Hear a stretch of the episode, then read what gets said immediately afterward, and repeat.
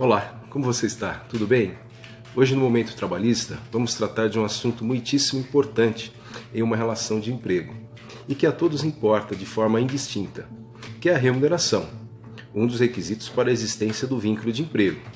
Pois, como é sabido, no trabalho em que não existe onerosidade, ou seja, a obrigação no pagamento de salário, não se pode falar em vínculo de emprego, tratando-se, neste caso, de trabalho voluntário ou qualquer outra modalidade de prestação de serviços que não seja decorrente de vínculo empregatício.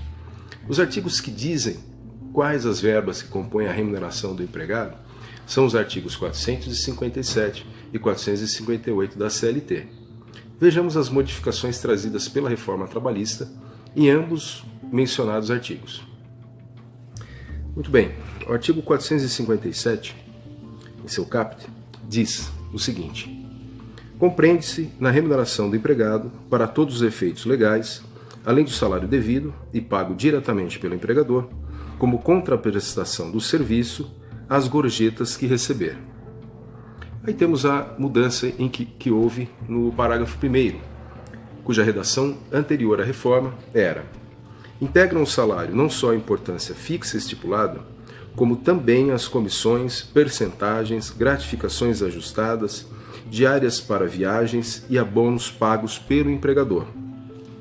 A redação, após a reforma, ficou da seguinte maneira: integram o salário a importância fi fixa estipulada, as gratificações legais e as comissões pagas pelo empregador. Agora, apenas as gratificações legais integram o salário e não mais as ajustadas pelas partes.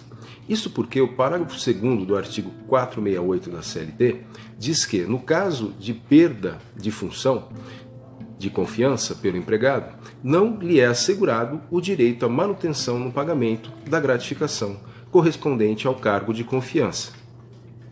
O parágrafo 2, antes da reforma, tinha a seguinte redação: Não se inclui nos salários as ajudas de custo, assim como as diárias para viagem, que não excedam de 50% do salário percebido pelo empregado. Com a redação após a reforma, assim ficou o parágrafo 2. As importâncias, ainda que habituais, pagas a título de ajuda de custo, auxílio alimentação, vedado seu pagamento em dinheiro, diárias para viagem, prêmios e abonos não integram a remuneração do empregado, não se incorporam ao contrato de trabalho e não constituem base de incidência de qualquer encargo trabalhista e previdenciário. Ou seja, agora, o leque de verbas que não integram a remuneração do empregado e, portanto, não são base de cálculo dos encargos trabalhistas e do INSS foi aumentado. E, inclusive, foi retirado o limite de 50% do salário. E tudo isso certamente permite uma flexibilidade maior na contratação de empregados, com menor custo. O parágrafo terceiro foi mantido e define o que é gorjeta. Considera-se gorjeta não só a importância espontaneamente dada pelo cliente ao empregado, como também aquela que for cobrada pela empresa ao cliente, como adicional nas contas, a qualquer título e destinada à distribuição aos empregados. O parágrafo 4 foi alterado e define o que é prêmio.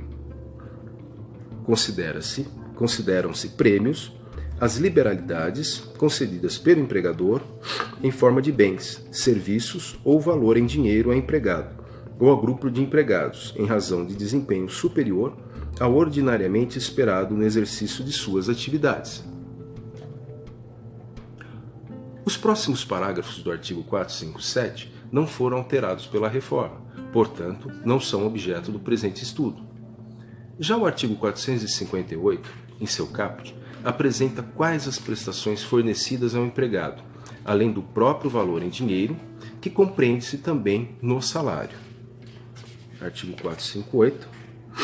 Além do pagamento em dinheiro, compreende-se no salário, para todos os efeitos legais, a alimentação, habitação, vestuário ou outras prestações em natura que a empresa, por força do contrato ou do costume, fornecer habitualmente ao empregado, em caso algum, será permitido o pagamento com bebidas alcoólicas ou drogas nocivas. A novidade trazida pela reforma encontra-se na inclusão do parágrafo 5, que trata dos planos de assistência médica e odontológica.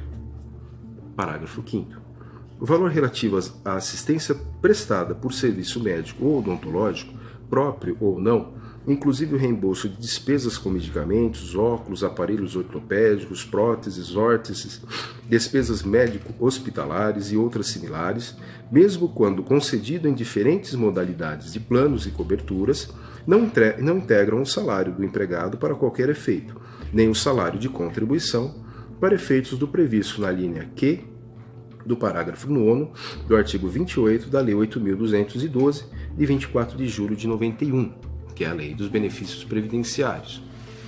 Com relação aos dois artigos 457 e 458, isto é o que pretendia passar para os senhores.